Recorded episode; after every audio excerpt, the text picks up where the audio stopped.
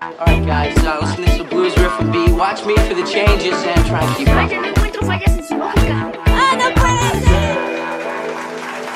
Bienvenidos al episodio número 59. Ah, no, 59, no. 69. 69 del podcast de Cosas con Pendiente, el podcast en donde hablamos de cine y de streaming, series y de cosas en internet que encontramos interesantes para compartirles a ustedes. Mi nombre es Mario y estamos grabando desde la ciudad de Mexicali. Siempre digo transmitiendo, ¿verdad? Pues ni que fuera radio, ¿no? Pero no, Sí. si estamos. No, no, no. eh, ¿Qué será? Grabando desde Mexicali. Grabando, sí, grabando. Y bueno, pues ahora no está Ruth, está Edwin. Edwin. Hola a todos. eh, hola Mario. Bienvenido. Hola, hola. Eh, no, pues hoy no está eh, Ruth, está eh, fuera y, y, pues no pudo estar con nosotros. Va a estar con nosotros para la próxima semana. Así que el día de hoy estaremos nosotros dos nada más hablando de algunos estrenos que se han dado. Eh, ya estamos bien cerquitas de los Oscars y eh, tenemos pendiente nuestro podcast exclusivamente para hablar de nuestras predicciones de los Oscars. Pero eh, el día de hoy tenemos un par de películas que es Uncharted que salió ¿cuándo salió? Hace menos de Ah, una semana, sa- Ajá, una semana aproximadamente, el jueves pasado. Y también iba a haber un estreno en esta semana que era ah, Licorice Pizza en Cinépolis. Pero no, no salió. Entonces por ahí me enteré. Ajá, por ahí me enteré que no salió. Pero pues está ahí en, en internet. Y tuve la oportunidad de verla y la vamos a comentar en un ratito más. Casualmente yo no vi la película de, de- de Tom Holland. Y Edwin no vio la película de Licorice. Entonces pues vamos a, a tratar de no spoilearnos. Bueno, más bien no nos vamos a spoilear. Híjole, no, sin spoilers. No, sin spoilers. Acaba de salir. Edwin, espérate, da chance. Bueno, de- deja Y- borro el 80% de mi Ah. De, de tu review, de tu, ¿cómo se llama? de tus notas. Sí. Pero bueno, pero vamos a empezar hablando un poquito de lo que acabamos de, de ver en estos días. Eh, la verdad, yo no tuve mucho chance de ver mucha tele. Tuve muchas cosas que hacer. Tuvimos ahí una fiesta familiar y nos enfocamos mucho en eso. En conseguir algunas cosas de, de la ropa y todo eso que íbamos a necesitar. Entonces, no tuvimos mucha oportunidad de ver ni películas ni series. Pero sí vi dos cosas. Y si me da chance, Edwin, de empezar. Sí. Eh, una de las cosas que vi es que se estrenó Masterchef Latinos. No latino, es latinos. Latinos. Y, ajá, yo sabía ya que el chef Herrera no iba a estar en Masterchef eh, Junior. Que precisamente se va a estrenar este viernes 25. Eh, Ok. Si ustedes tienen chance de ahí ver los videos de los niños, hay videos como introductorios de los niños ahí en YouTube que la verdad eh, están chistosos, están curadas. Al final les hacen una de que, ¿qué prefieres? ¿Frutas o verduras? O, o refresco o agua. Y están curadas. Y ahí se ve ahí desde ahí que hay niños como muy carismáticos que van a atrapar a mucha gente. Eh, ese va a empezar este eh, viernes 25, pero ya no está el chef Herrera, nada más está el... eh, ¿cómo, le, cómo- cómo le dicen? Eh, chef... bueno, es el, el chef El- José Ramón. El Jimmy Neutron. Ah, o ajá, la chocodiva, como diría, ¿cómo se llama? El, el chef Benito. Ándale, la chocodiva. Y, ajá, y eh, la chef Betty. Y cambiaron a uno de los chefs por uno de los que invitaban. Pues que no se ve como muy. Como con mucha ¿A quién? ¿Al, personalidad. al ajá. Stobel? No, uno joven. Uno joven alto. No sé si te acuerdas de él. No, deja la ver, verdad. deja no. ver cómo se llama. Pero entonces en Masterchef México ya no va a estar Herrera. No, ya no va a estar. Y precisamente yo había visto que no iba a estar. Pero que él sí va a estar en, en otro, del otro lado. Ok, el chef que te digo que, que va a reemplazar al chef Herrera es el chef Franco Noriega. No sé si lo recuerdas, es un chef joven y de cabello así como rizado. Franco. Noriega. Ajá, que ha estado en los, eh, en los retos. ¿No era el bartender? No, no, no, no, no, sí, es un, es un chef. Eh, pues ya no va a estar Rebeca de Alba, ahora va a estar Tatiana. En este Masterchef. Tatiana. Ajá, sí, lo que era pues la presentadora, pues. Ajá. Sí, Y- sí. Pero yo pensé que eh, el chef Herrera y el chef Benito iban a estar en el, de- en el de Estados Unidos, que se llamaba Masterchef USA o algo así. Era una versión como latina, pero gringa. Pues eh, era el Masterchef latino, ¿no? No, no, o sea, creo que se llamaba Masterchef USA. Creo que así se llamaba. Ahora lo agarró otra cadena televisora. Creo que se llama Estrella TV. Estrella TV, sí, creo que sí. Y ahora le puso Masterchef Latinos. Entonces eh, tiene a una de las chef, bueno, chef Benito y, y esta chef ya estaban en ese programa. Resulta ser que ella es la primer ganadora de la edición de USA. Ok. Hola, soy el Mario del futuro y vengo a aclarar todo el desastre que hicimos. Claudia Sandoval, el chef Benito y el chef Enio Carota fueron los jueces en las dos emisiones de MasterChef Latino en Telemundo. Claudia Sandoval fue la ganadora de la sexta edición de MasterChef USA y ahora en la nueva edición que se llama MasterChef Latinos está ella como juez, el chef Benito y el chef Herrera. Y ahora se transmite por Estrella TV. Ya, ese era todo lo que quería aclararles. Eh, al- en la segunda temporada ya era juez. O sea, la verdad, a mí como Órale. que. así como que es una, una gordita, no sé si la has visto. Cabello rojo así. Creo, creo que sí. Ajá. Sí, sí, que es como que asemeja mucho a la chef Betty, ¿no? Ándale. Estaba ella, el chef Benito y un chef así como de, unos- de lentes y de bigote, así tipo Benito también. Uno de. eh, ya, ya ¿Era grande. argentino o, Sí. o era algo así, ¿no? Por allá. Ajá. Bueno, pues él, él ya no estuvo como en este cambio de televisora. Y ahora está el chef Herrera. Y en el primer episodio fue básicamente ya tienen a todos los, los concursantes eh, y los fueron eligiendo uno a uno y al final hacen como un repechaje con cinco. Y ya eligen al último. Salió uno de Mexicali, fíjate. ¿Oh, Uno sí? que es de Mexicali que trabaja en Yuma. Entonces eh, no quedó. Quedó como en el repechaje y al final no quedó Órale. ellos lo están emitiendo todos los jueves. Pero van desfasados como dos semanas y lo ponen en internet. Entonces acaban de poner y lo estrenan aparte lo estrenan en sábado. Entonces este sábado pasado pusieron el primer capítulo y está completo, duró una hora y media. Ok. Eh, pues está, está curada, o sea, no sé, como que la chica no hace como buena combinación con el chef Herrera y el chef eh, Benito. Y, y ellos ya traen una curada, pues. Ya traen Sí, una sí. dinámica acá bien cruel. Y ella, pues no es la chef Betty, pues. O sea, no, es buena onda, pero no creo que tenga tanta no, no experiencia. logra balancear a los dos sangrones, pues, del Benito y de la Herrera. No, no creo que tenga como la experiencia como para emitir un juicio así como de. de creo que no, no, no queda muy bien. Pero pues ya llevaba una o dos temporadas después de que ganó, que era juez. Entonces pues Sí. ahí quedó. Eso fue lo que estuve viendo. Y si ustedes quieren ponerse al día con ese, a lo mejor les gustaría ver el de Junior. Que seguramente en cuanto se acabe el episodio va a empezar. Bueno, lo van a pasar a internet. O sea, lo tienes luego, luego como las... ¿Cuánto era? Como los media hora, 45 minutos ya lo Sí, tienes algo en, así. en YouTube. Ajá. Y después al otro día tienes el nuevo capítulo de Masterchef Latinos. Entonces eso está cura.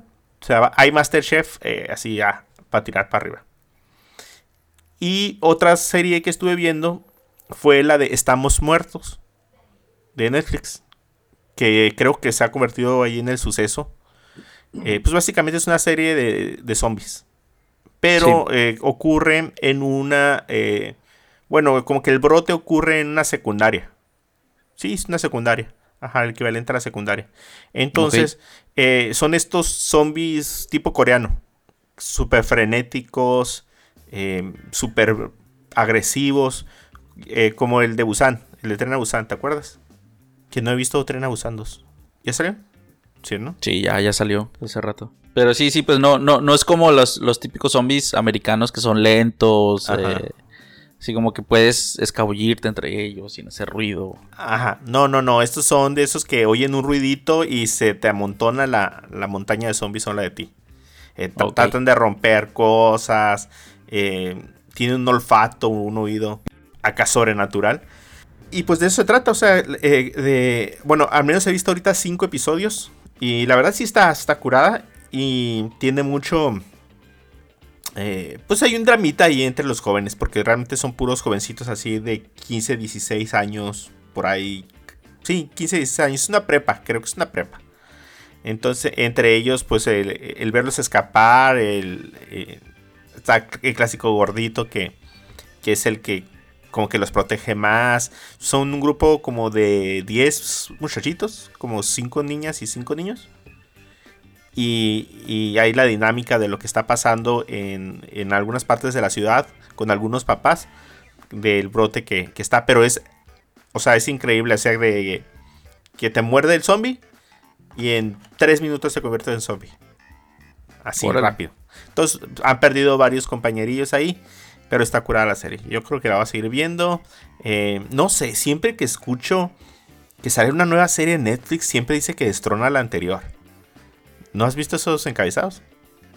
Sí, eh, pues creo que ya les, no sé si recuerdas que en, en un podcast pasado les comenté que, que pues ya es que Netflix tiene estos como el top 10 en México, ¿no? O el top 10 Ajá.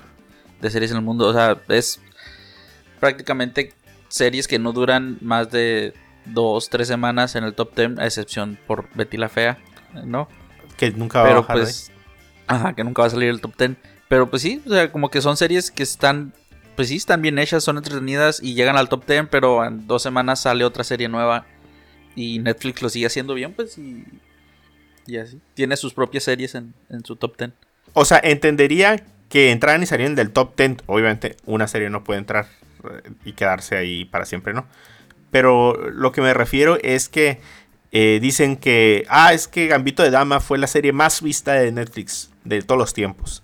Y después sale, no sé, el juego del calamar. Y ahora es la más exitosa de todos los tiempos. Y así siempre la que sale es la más exitosa de todos los tiempos. Eso, Pues- eso es lo que ya no entiendo. Yo creo que cada semana se, se agregan más suscriptores al servicio, tal vez. Pues supongo yo, supongo yo. Bueno, pues esas son las dos cosas que yo vi en estas dos semanas que apenas si tuve chance. Ah, bueno, otra cosa, otra súper rápida. La de Analizando Ana. Empecé a ver Analizando Ana. No sé si has sabido algo de ella. Eh, nada más lo único fue que, que que la protagonista es la esta niña que salía en la película con el con el de mi pobre angelito, ¿no? De mi primer beso o ah, algo así sí, llama la fíjate que yo no, no, no se llama Analizando a Ana, se llama... eh, ¿Cómo se llama? Deja ver. inventando a Ana. o Inventando a Ana, inventando a Ana, sí. Y eh, sí, yo no la, la había identificado. Carla fue la, la que la identificó. Es Julia Garner. Y eh, pues hace mucho que no la veía. Creo que le ha ido bien en, en algunos papeles que ha estado haciendo. En algunas otras series. No, pero eh, bueno, Ah, no, no, no. Ella es eh, Ana Shumsclide, ¿no? ajá, la, Sí, la de la película con el con el pobre angelito es es Ana. Eh. Julia Garner es la actriz es la de que Ozark. a es la que hace a Ana Dibley. Que, que yo me acuerdo bien de ese caso. O sea, me acuerdo Sí. que lo vi en las noticias. Trata la historia de una, eh, pues, ¿qué será? Engañadora. eh, pues, alguien que se hizo pasar por una persona como de la alta sociedad y con heredera, con muchos millones de dólares, esperando para recibirlos a los 25 años. Y así se fue volviendo dentro de la sociedad de Estados Unidos, de la alta, alta, alta sociedad, para que al final la descubrieran. Y creo que estuvo involucrado con algunos fraudes y pues, un gastadero de dinero que hizo que no No, era es suyo. una que, que según como que había desarrollado cierta tecnología o, o cierto medicamento. No, no, no. No, esta fue engaño al natural. O sea, usó su don de. ¿Cómo se llama? ¿Qué será? Convencimiento, de persuasión. Así tipo el estafador de Tinder. Sí, ajá. Como para engañar a muchas de las personas que. De las que estuvo como viviendo y obteniendo como beneficios. Y toda la gente está súper convencida que lo que ella decía era verdad. O sea, que era súper millonaria. Sus papás eran millonarios. Y que estaba a punto de recibir un dinero de, de un. ¿Cómo se llama? Como de un fondo. Algo así a los 25. Un fideicomiso o algo así. Ándale, un fideicomiso. Entonces, eh, he visto un par de capítulos. La historia se centra más bien en la reportera que en su tiempo sacó un artículo en el periódico. Bueno, el periódico, en una revista. hablando de. Un periódico, en una revista. Hablando acerca de- del tema. Entonces, eh, en lo que he visto hasta el momento es ella tratando de, de entender cómo es que una persona pudo haber llegado tan lejos. Y quiere hacer su artículo, entrevista a Ana, entrevista a las personas que se involucran con ella y pues está, está curado. Órale. Eso fue lo que... Es, ¿Pero es como documental o si es no, serie? es una serie. Es una serie. Ajá, no es una docuserie. Ok, ok. ¿Y tú, Edwin, qué viste? Pues yo al fin pude, o más bien me di a la oportunidad de, de ver el libro de Boba Fett, ya que estuvieron todos los capítulos liberados. Tu, tu experimento. Mi experimento, eh, que hasta ahorita la verdad, déjame decirte que siento que sí funciona. Funciona en el, en el, en el sentido de que yo recuerdo de los ep- episodios pasados que cuando chateamos o platicábamos, eh, tú, Ruth y yo, que como que no les convencía mucho esta serie, ¿no? Ajá, sí. Recuerdo que los primeros capítulos fue como que ustedes, no, pues está medio lenta, o, o no, como que no. Ajá. O sea, no, no, o sea, está claro que no le llega al nivel del Mandaloriano, ¿no? Sí. Pero, pero sí, o sea, me daba cuenta yo de, de un, ahí como, ¿Cómo? como una pequeña decepción, Sí, ajá. capítulo sí. tras capítulo. Y déjame decirte que, que en mi experiencia no lo sentí así, fíjate. O sea, yo miré la serie en dos días. Me aventé Ajá. tres capítulos y luego cuatro capítulos. Ajá. Entonces, los primeros tres capítulos sí se sienten como algo lentos, pero. Pero pues te están. Ahora sí que son prácticamente como flashbacks, ¿no? De, de qué pasó con, con Boba Fett después de. De que. Creíamos que había muerto en el. En el pozo de. De Sarlacc. Después de- del regreso del Jedi. Ajá. Y, y, o sea, la verdad es que se me hizo entretenida, se me hizo con buena producción, o sea, no, se nota que no le, que más bien se nota que sí le echaron ganas al presupuesto, pues, o sea, que tenían buen, Sí, sí. buen, buena producción, buenos vestuarios, eh, buena fotografía, la música se me hizo muy, muy buena, fíjate, el, el- el soundtrack de la serie, Ajá. el intro, muy bueno, ahí gritándote, boba, boba. ¿Verdad que sí dice Boba Fett? Sí, sí, dice Boba Fett. Sí, ajá. Sí. Y al principio, fíjate que cuando yo oí el tema musical la primera vez, dije, no, no, el tema del Mandaloriano no, no, no, o sea, lo sentí como con calzador, según yo, ¿no? Según yo. Ajá. Como con calzador, no, esto es como tratando, tratar de meternos como otro tema musical así como eh, épico. Porque, no sé si te habrás dado cuenta, pero en algunos episodios de, de Boba Fett, cuando el Mandaloriano salía, se oía el silbidito de la, de la melodía. Sí, sí, o sea, met- metían su, su, su soundtrack. Sí, pero no era como, como todo. Es como cuando oyes el tema de la fuerza y que no necesitas Ajá. todo, es el puro silbidito. Ah, así ponían el, el silbidito del Mandaloriano y sabías que era. Entonces, Sí. eh, pero fíjate que después de, de algunos episodios, ya, ya, que, o sea, ya lo sentí bien, como, como que, como que cayó ya, se acomodó en su lugar. Sí, eh, eh, y como que esta es, es típico de esas películas o series del, del viejo oeste, ¿no? Del lejano oeste, Ajá, que sí. tenían su, su música así como muy orquestal, muy, muy dramática. Eh, pero pues la verdad que a mí me, me gustó. No, no me daba la tentación de ahí omitir intro. Sí, ajá. O la- al final, que, que no sé, yo creo que lo que más influye de la serie, de bueno, de estas dos series, que te acordaras de la música, era el final. Cuando acababan los créditos y que yo me quedaba a ver las imágenes. Sí, el arte conceptual, ¿no? Del, del episodio. Entonces creo que ahí, eso es donde se nos mete la melodía. Sí. Y como te digo, no, o sea, sí se nota, ¿no? Que, que no, no está al nivel tal vez la historia de, del Mandalorian. Pero como si nada, me aventé los tres episodios. eh, llegué al, al siguiente día a continuar viéndola.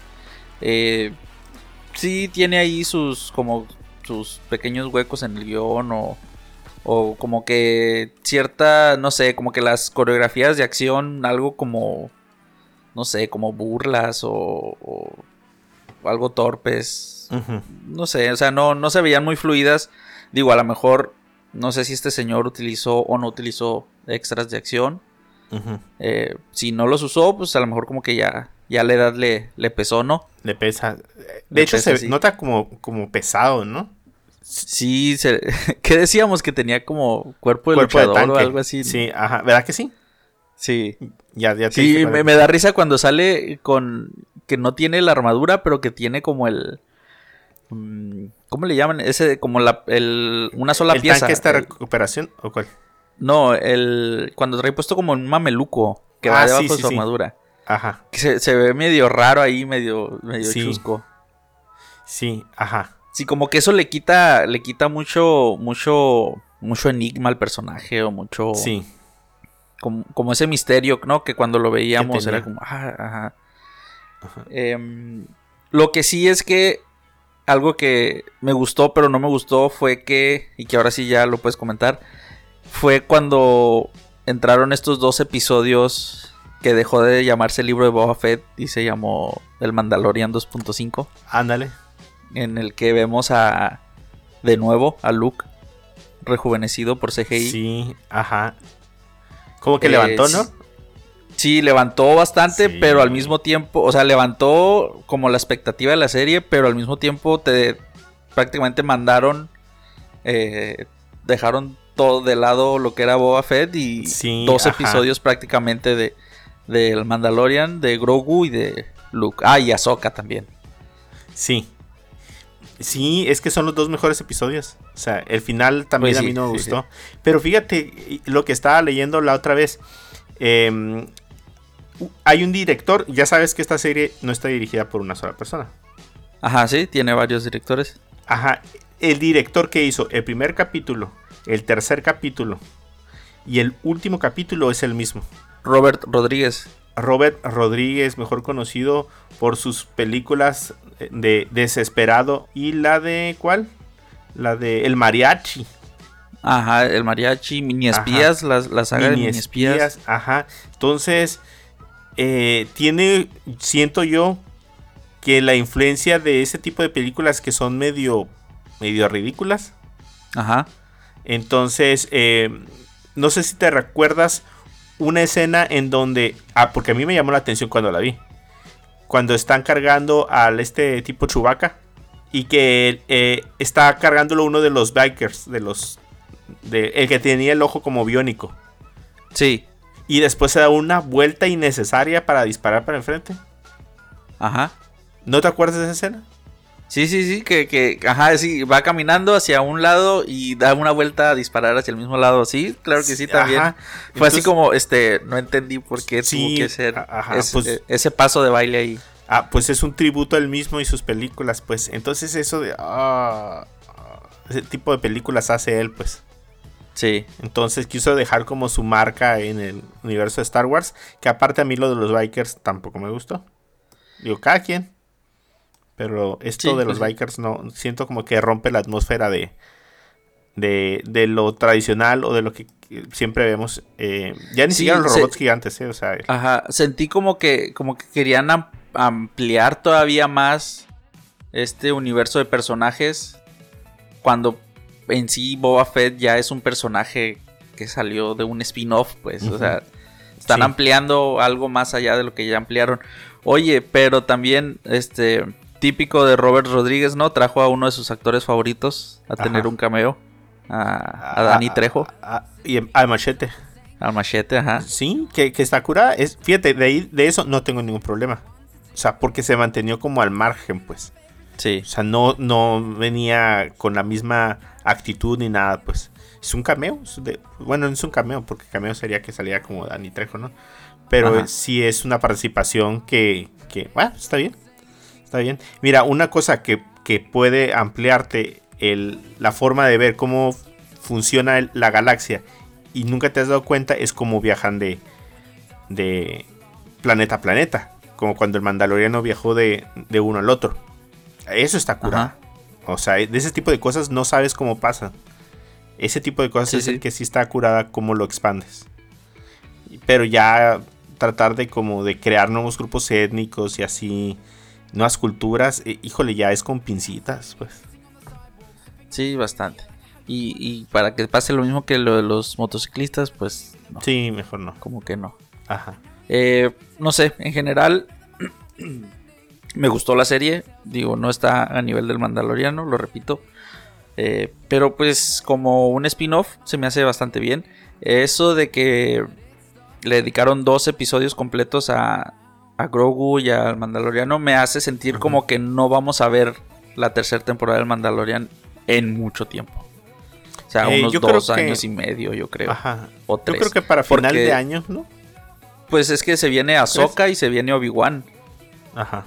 Entonces lo sentí así como, "Ah, les vamos a dar aquí un pequeño prólogo de lo que va a ser la tercera temporada, como para iniciar ya con con el Mandalorian y con Grogu juntos, porque es lo que vimos aquí, como se reencuentran. Entonces, no sé, siento que no vamos a ver al Mandalorian en unos dos o tres años más. Y fue como la manera de para que no se olviden de él. Fíjate que mucha gente dice precisamente que fue eso. O sea, esos dos capítulos descubrieron que esto no era la serie de, de Boba Fett. Ajá. Era el prólogo de la tercera temporada de, de, de Mandalorian. Sí. Y pues sí, cierto. Sí, cierto. O sea, que salía en tres de siete episodios o de seis episodios. ¿Cuántos son? ¿Siete?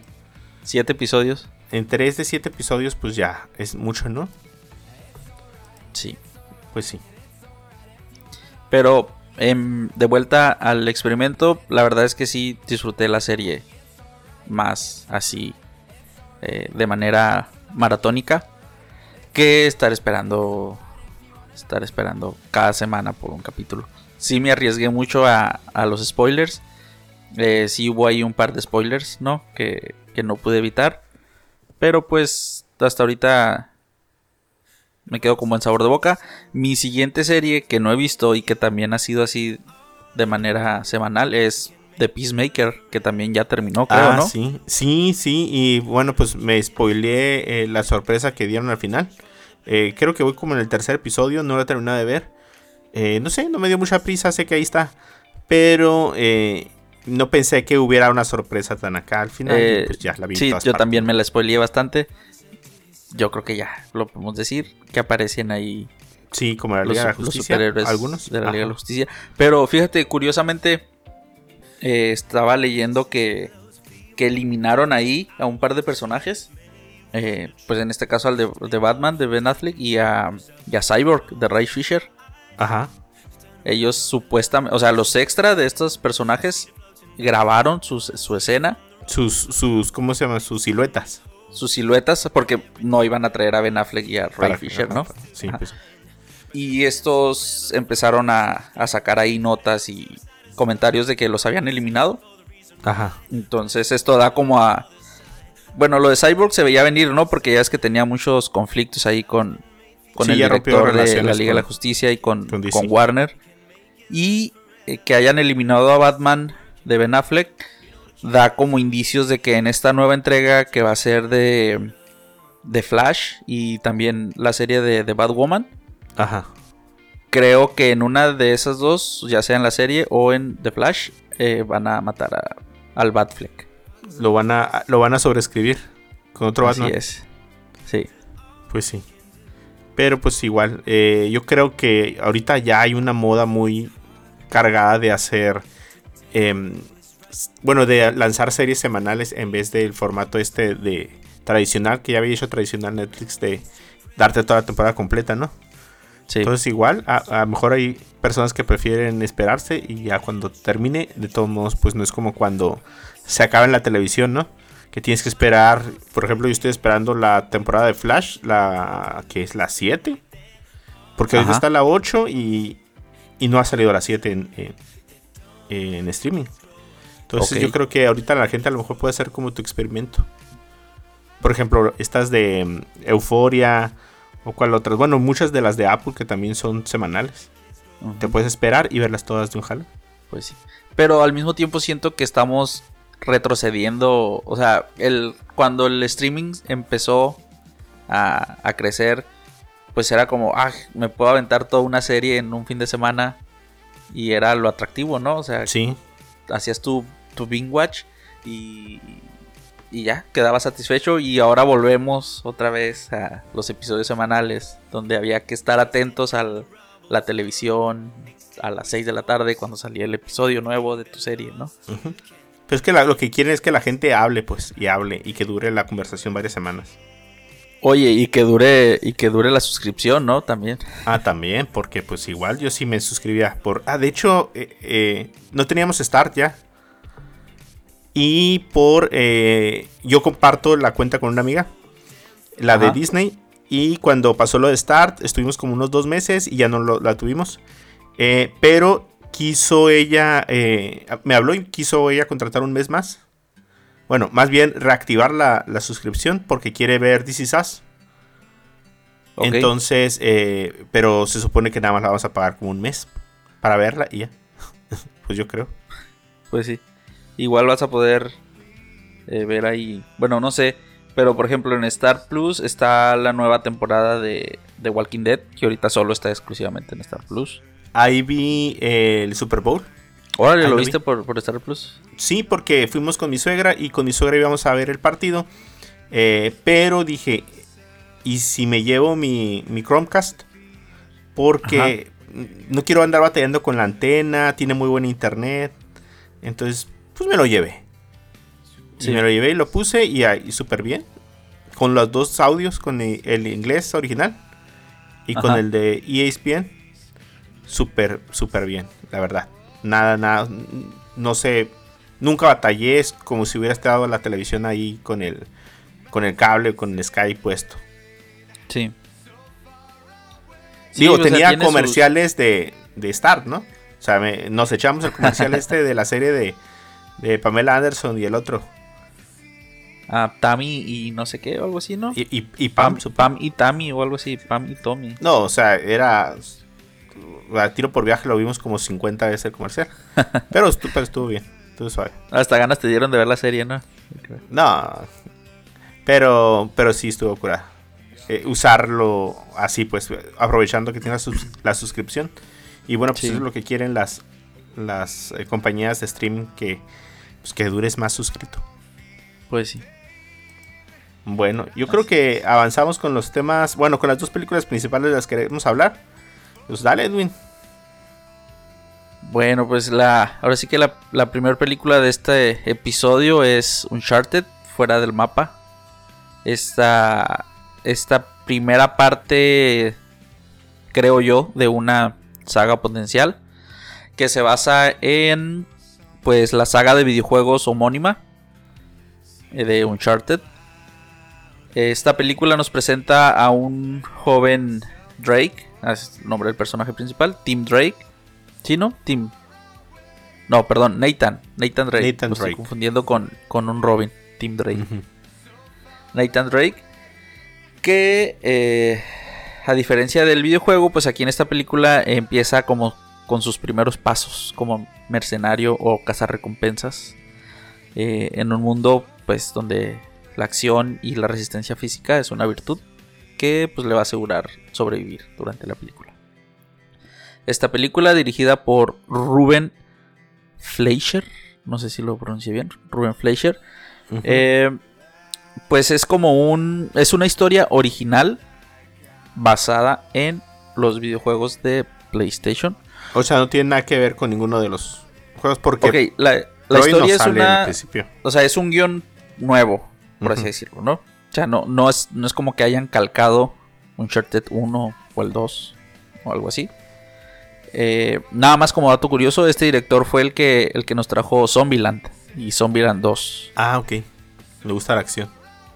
Sí, la acción y también es el director de Venom. Oh, ok. Venom. Ok. Eh, entonces, te digo, esta historia es guion original, basado en videojuegos. Y pues esta película eh, inicia y tiene un- ahí un inicio. No sé, los que saben de cine le llaman in media res, que es como en medio del asunto o en medio de la acción. Que es la escena que nos presentan en el tráiler, esto no es spoiler. Eh, ¿qué- Que es ¿La escena, avión? la escena del avión, ajá. Ah, ok. O sea, sí, esa escena del avión es con la que inicia la película. Ok. Y esta escena del avión, pues no sé si tú lo recuerdas, Mario, que jugaste los videojuegos. Yo Es jugué una el- escena. el 1, el 1, el 2 y el 3. Ok, esta escena es tomada de Uncharted Sí. 3. Ajá, sí. Está calcadita. Sí, calcada. Eh, Y también hay escenas como una subasta, eh, que es de Uncharted 4. Tenemos ahí un personaje de nombre Chloe, que, que aparece en Uncharted Sí. 2. Ajá. Entonces te digo, es, es como un guion original. mezcla. Ajá, pero con cosas tomadas de toda la saga de los videojuegos. Entonces, nada te dice que la próxima película, pues, sea, no sé, Uncharted 3, Uncharted 4. O sea, yo creo que ya no vamos a ver nada más relacionado con los videojuegos porque utilizaron los cuatro para poder formar esta película nueva. Hay otras referencias, ¿no? A los videojuegos.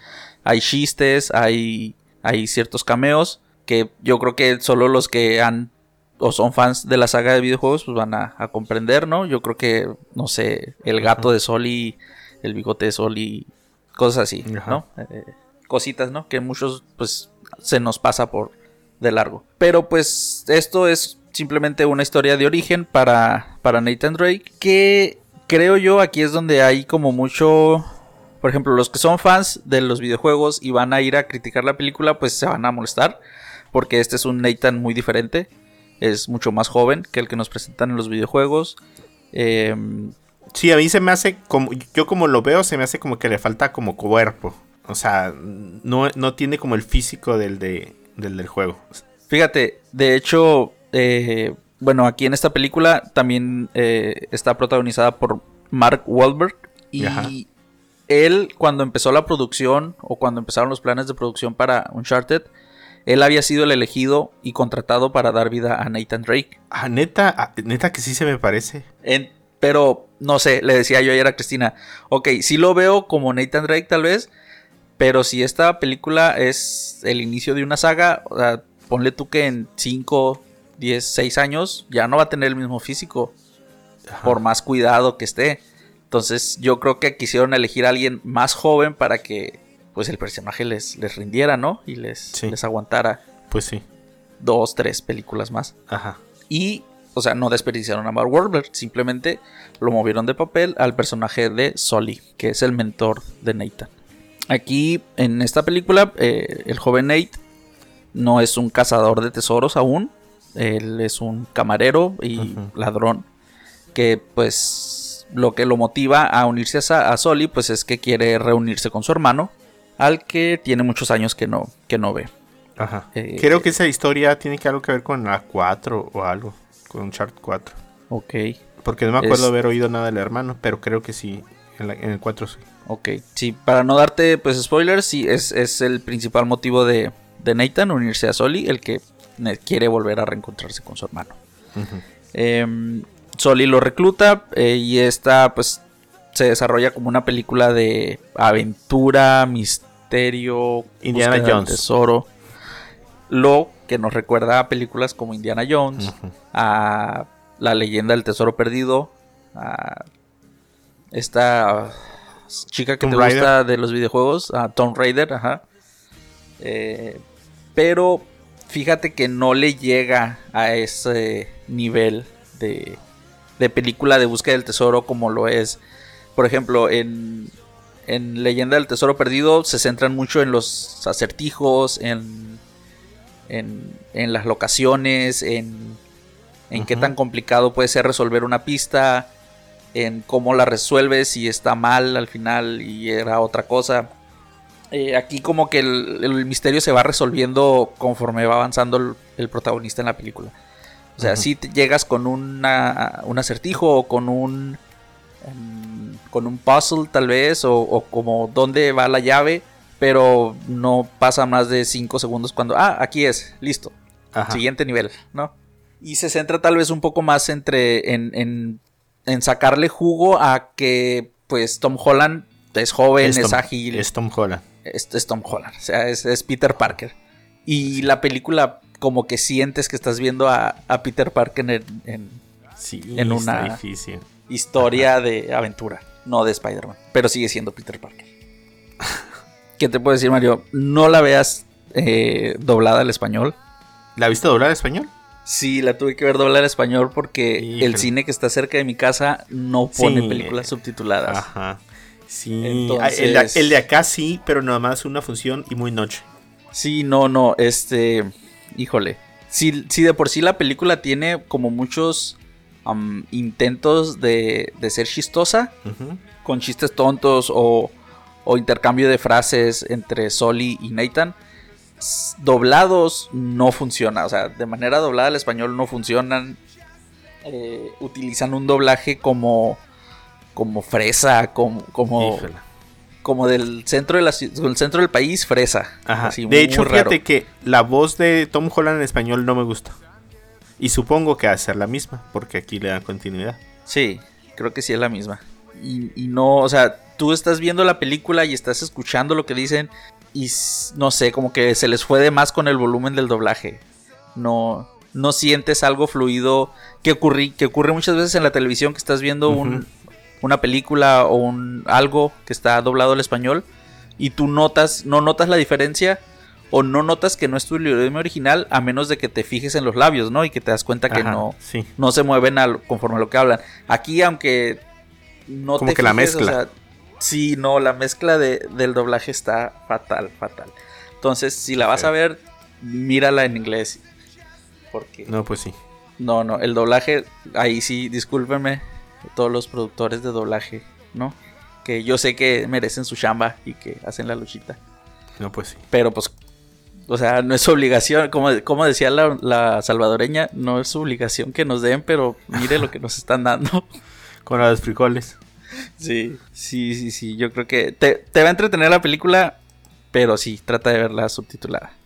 Y no esperes, no esperes ver la historia de Uncharted que viste en los videojuegos. Ok. Que hubiera estado suave, fíjate.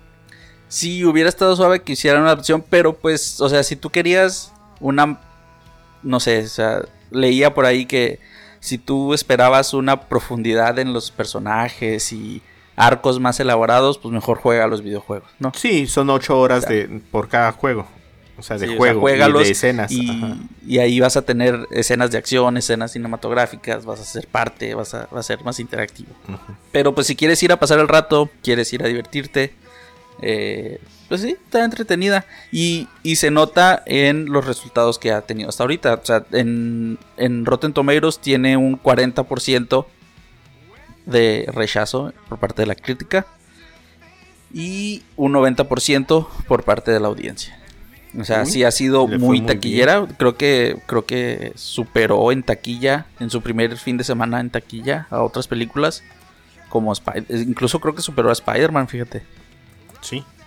en su primer fin de semana y pues ahí está.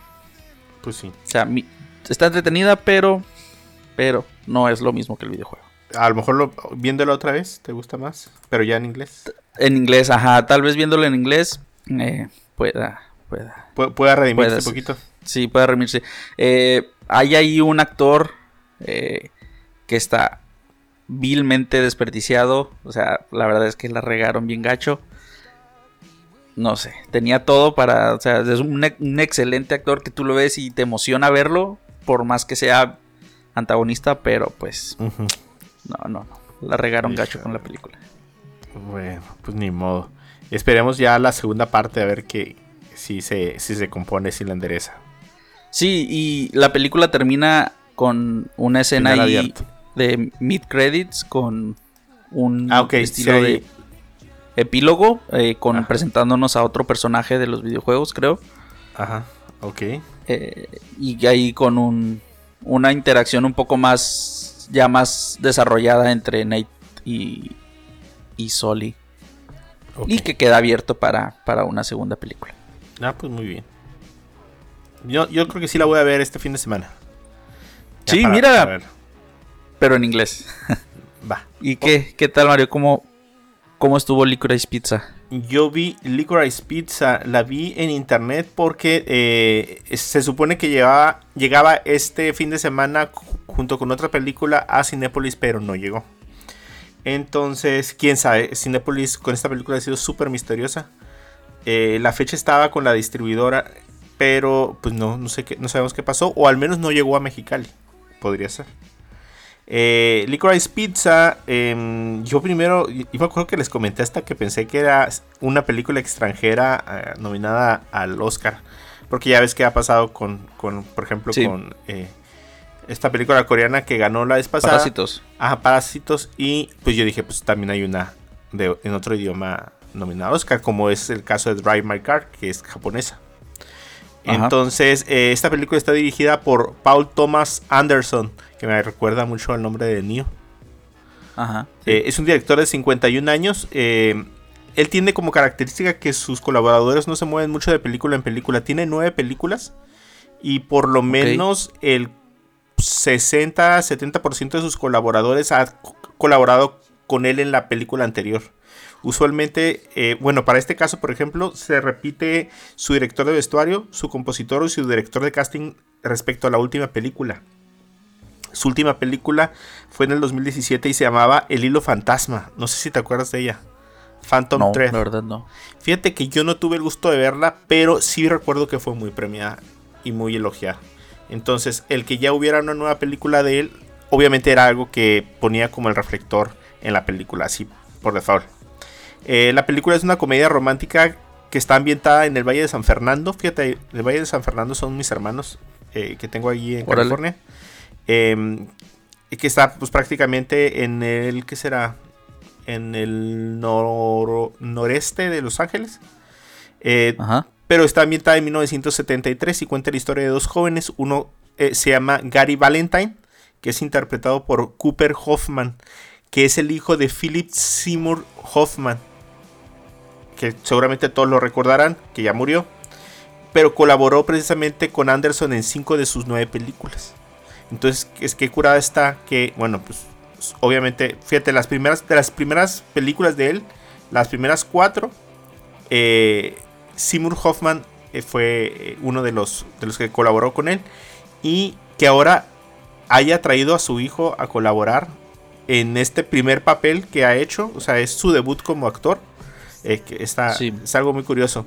Él interpreta a un joven de 15 años que es actor como infantil, pero a sus 15 años ya es muy, muy corpulento. Incluso una de las cosas que sucede en la película es precisamente que él ya batalla para conseguir papeles de, acuer- de acuerdo a su edad porque ya no eh, Ya ya, no encaja, ¿no? Ajá, de hecho hay una escena donde hay varios niños pequeños y él está grande y trata de hacer un casting para eso y ya no, ya no encaja.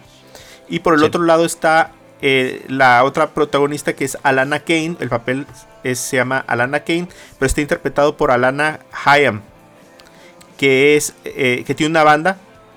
La banda así se llama Hayam, junto, junto con sus hermanas y había trabajado con eh, Anderson en él es- hizo varios de sus videos, le dirigió varios de sus videos.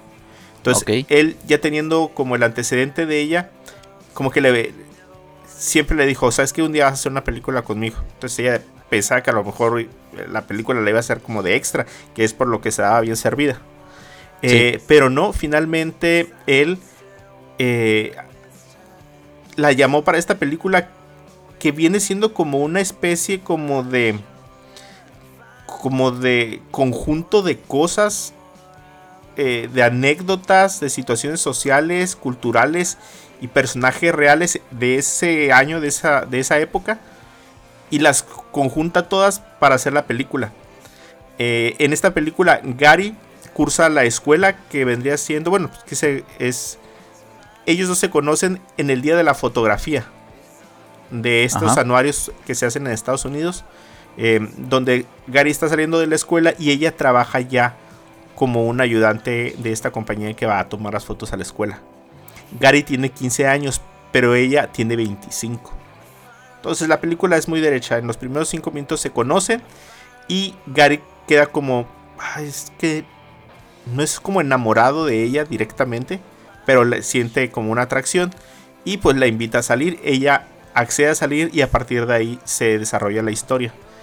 Eh, esta película platica su amistad, pero también su relación como muy cercana. Porque por un lado ella no sabe qué es lo que quiere, pero por el otro lado él siendo como un actor joven que ha actuado desde muy pequeño, como que ya tiene como nociones de cómo se mueve el negocio, pues. Y es muy Sí. despierto, publicidad, eh, papeles, eh, castings.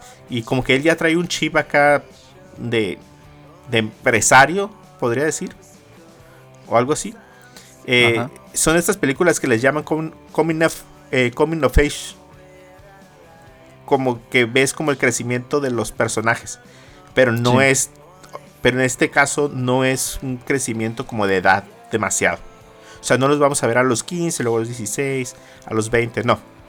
Es un corto plazo, pero vas viendo cómo se va desarrollando y cómo van madurando los, los dos eh, personajes. Eh, Ok. Una de las cosas curiosas de, de la película es que eh, en la familia de. Bueno, ella se llama Alana, la actriz se llama igual en el. En el- la película, porque precisamente Anderson toma a- incluso hasta algunas de sus anécdotas para, para realizar la película. Incluso sale su familia completa como su familia. Órale. Y, e incluso Alana es judía y Sí. Y la familia ahí también es judía. O sea, sale su papá, su mamá y sus hermanas. Las dos hermanas con las que conforma la, la banda Sí. salen ahí en la película. O sea, pa- que- papeles pequeños, pero importantes para la película. Incluso Alana es del Valle de San Fernando. Entonces, es como una película. Una de las cosas por las cuales está nominada es precisamente por el guion original. Y vaya que es original. O sea, está mezclando eh, las anécdotas de ella. Hay una escena que es una anécdota completamente que ella le contó a él en alguna ocasión. Y ella al ver el guion se asombra de, de ver la, la anécdota. Eh, pero también toma a personajes reales de esos tiempos, les pone otros nombres y toma ese como como núcleo del, del actor o del político que había Sí. en ese tiempo y lo incorpora a la película bien curada. Eh, la película está filmada en 32 milímetros y con lentes antiguos para que se nota y tú lo notas mucho, sobre todo con los subtítulos, los subtítulos, los mm, créditos, por ejemplo Ajá. como que sí te da una sensación como de película viejita. La textura también eh, no es así como súper, súper, súper HD. Eh, sí te da esa sensación de que estás viendo una película de los 70 Y en cuanto al nombre del filme, eh, está inspirado en una de las cadenas, porque si tú te pones a analizar el nombre de la película no te da mucho a qué pensar. Pero sí había una cadena de discos en el sur de California que se llama Licorice Pizza Ok. y licorice se refiere a un dulce negro brillante que asemeja como al color del acetato. Entonces, eh, el que sea una pizza de esa eh, superficie brillante del dulce, pues asemeja a los acetatos y precisamente es una cadena que existió por ahí de los 70s, 80s en el sur de California. Eh, y, de ahí toma el nombre. Realmente no hay otra cosa por la cual se llame así. Eh, por eso yo me fui con el fintón de que pudiera haber sido una película extranjera. Eh, Sí. la película. De hecho, como dato, es el licorice. ¿No es el que le dicen regalish? es- sí, fíjate, pero yo no lo recuerdo ese dulce. O como, Creo que es más o- americano, ¿no? Ah, ¿Has probado los Red Vines? Estas como tiras como de go- gomita, pero gomita Sí. dura. Ajá, lo- Creo- las creo gringas. que- ajá, esas gringas que son rojas. Insipidonas. Sí, creo que por ahí va más o menos el licorice. el tipo de dulce. Sí. La, la película de plano está, está bien suave. O sea, te engancha desde los primeros minutos. eh, los personajes te encariñas con ellos. eh, la química que hay entre, entre los dos protagonistas eh, está curada. Porque no tienen nada como de amor sexual ni nada. Eh, Ajá. o sea, eh, hasta ella misma dice, o sea, tú eres un niño de 15 años, o sea. Entonces, pero eh, él la sigue pretendiendo de forma ah, no sutil, pero sí, sí constante. Y ella se niega como a aceptar a lo mejor que pudiera gustarle, pues.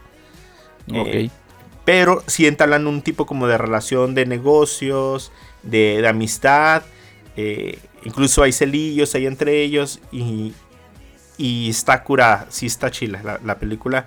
Eh, el único tema que yo le pudiera ver es que yo sí le hubiera quitado como unos 10, 15 minutos de película.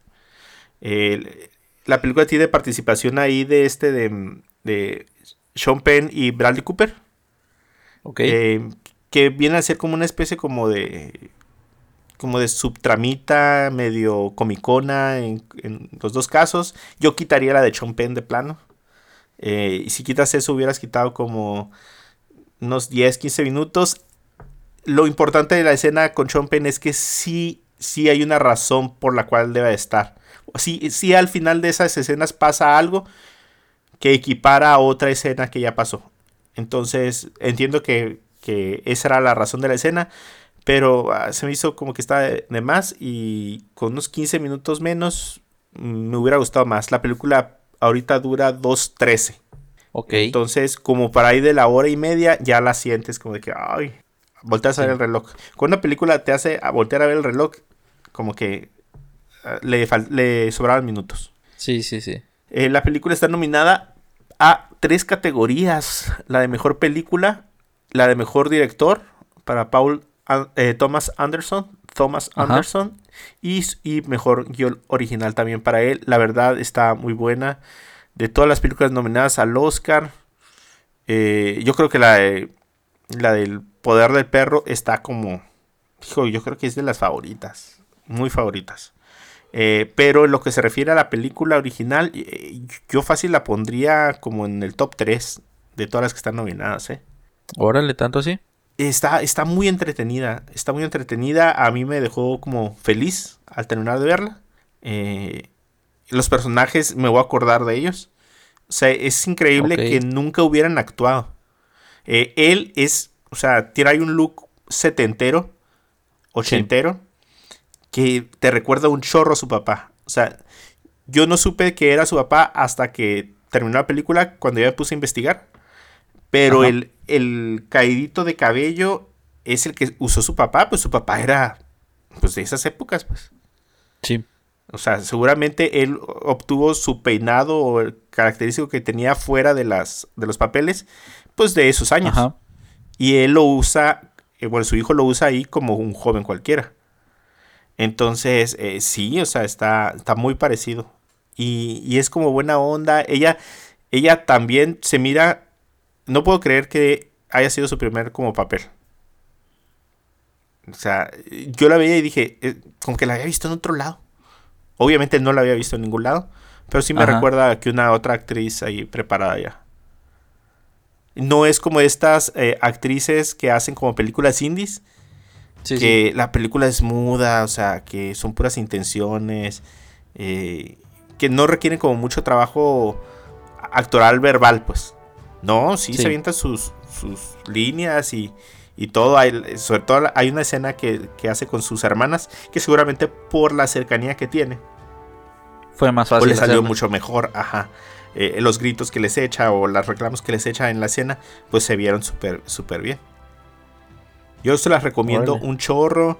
Eh, si no sale en cine a tiempo para antes de los Oscars, pues búsquenle ahí, rásquenle ahí por esas eh, páginas de dudosa procedencia, que la película está muy buena. Sí. No, pues le, le vamos a dar la oportunidad. Igual todavía tenemos, ¿qué? ¿Un mes para los Oscars? Sí, precisamente un mes. Pues sí. Vamos a buscarla. Pues ya cerramos.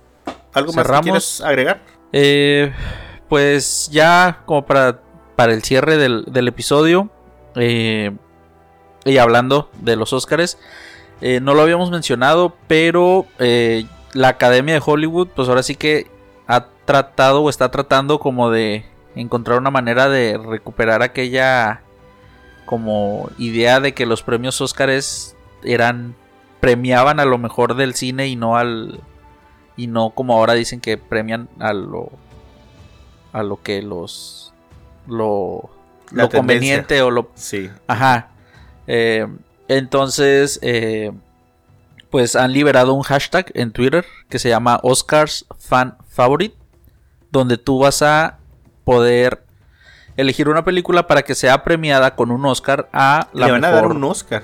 Le van a dar un Oscar a la película más votada en Twitter.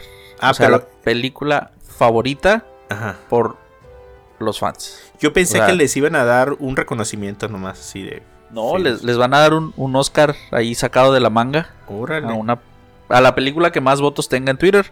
Ajá. Eh, y pues sí, es un Oscar tal cual como mejor película o mejor director o mejor actor. Eh, yo creo que hasta ahorita eh, Spider-Man No Way Home es la que va a la delantera con, con los votos. Ajá. Y hace tiempo, bueno, cuando justo después de que se liberó el hashtag en Twitter, eh, hubo mucho ahí, mucho, eh, como mucha bulla porque eh, la gente no puede votar por la Liga de la Justicia de Zack Snyder, la versión de Zack Snyder, Ah, que en mi parecer ya- es todavía mejor que, que Spider-Man. Pero esto porque fue directo estreno a streaming. Entonces, pues los Ah. Oscars no premian algo que no salió en el cine. Ok. Oye, pero creo que había otra película por ahí. Ah, ya sé cuál. La de. La de Cinderella. Oh, Es- sí, estaba la, pegando la- con- la, la de Camila Cabello, ¿no? Algo- Sí, estaba. Pero. O sea, siendo un. Le está pegando a, a Spider-Man. Entonces, Pues, a- pues, a yo, ver yo creo que sí se la va a llevar Spider-Man. el- Sí, yo creo. El Oscar al- a la película favorita de los fans. Pero, pues sí, eso de que ah, no podemos elegir a la liga de Zack Snyder, pues Te, te pegó en el corazón. sí. O sea, hace- haces, un, haces un premio pirata para premiar lo, me- lo que los fans quieren, pero al mismo tiempo no dejas. No le das a los fans, que quieren. Sí. No, pues ni modo. Bueno, Pero ahí está para que voten, ¿no? Para que voten por su película favorita. ajá. Ya estaremos hablando de eso en los próximos episodios. eh, Cuando hagamos nuestro especial del Oscar. Que yo creo que va a ser el que sigue. ¿eh? El que sigue. eh, Ah, a ver. el espérame. 8. Tenemos el 8 y el 22. El 8 y luego el 22 y los Oscars son El 27, ¿no? 27, ajá. Va a ser el, el 8 o el 22. Ustedes Oh, ahí el- es- espérenlo. El, el 8, el 8 yo creo que sin falta Mario vamos a hablar de Batman porque Batman ya se Ah, estrena de este Batman. jueves 3. Sí, entonces yo creo que vamos a hacerlo el 22 para que lo oigan y les dé chance de que lo escuchen antes de, ¿cómo se llama? Del... O a, o a lo mejor lo sacamos por ahí del 22, ¿no? Estaría bien. Sí, Para que no salga hasta el 24 o algo. Entonces, pues ahí estén atentos y vamos a estar subiendo nuestros episodios de Batman. De, de Batman con el... ¿Cómo se llama? ¿Cómo le dices? el Batison. Ba- Ajá, con, con Sí, porque el, el- el de Affleck era Batfleck. El Batfleck y este es Este es Batison. Que, que déjame decirte, Mario, que esta vez me di, me di el gusto y ya tengo mis boletos en Tu- VIP. tus boletitos de VIP. Ya Ah, tengo mis Lástima que no regalen algo para la gente que va así como el día de estreno. Pues No sé, un boleto así con bien, ¿cómo se llama? Temático de Batman o algo así, como lo hacen con esas Sí. películas coreanas o, o cosas. de anime, ¿no? O sea, de anime. como que el anime, lo hace, el anime lo hace mucho, ¿no? Si se te duerme Cinepolis. Sí. Bueno, ok, yo creo que eso sería todo por el episodio de hoy. Muchas gracias a todos por escucharnos. Pueden encontrarnos en todas las redes sociales como Cosas con Pendiente, en Facebook, en Twitter, en donde sea, hasta en TikTok. No metemos nada ahí, pero también ahí estamos. Eh, Sí. A mí me pueden encontrar como Mario-San en eh, Twitter nada más. ¿Y a ti, Edwin? Y a mí me encuentran en Instagram como Edwin-Dicochea. Perfecto, este podcast lo pueden encontrar en todas las plataformas de distribución de podcast como Google Podcast, Apple Podcast, Spotify, Amazon, en todos los lados la pueden encontrar. Incluso lo pueden escuchar a través de Facebook. Facebook tiene una apartado ahí donde dice eh, podcast y lo pueden escuchar. Se, se abre como un reproductor pequeño en la parte de abajo de Facebook y ya no necesitan descargar ni una otra plataforma. Eh, entonces nos pueden eh, escuchar en el próximo episodio donde ya creo que ya va a estar con nosotros Ruth. Pues lo invitamos a Vargas también a ver si se une a nosotros para comentar la película de The Batman. Y bueno, pues nos vemos Sí. a la próxima. Bye. Así es, adiós.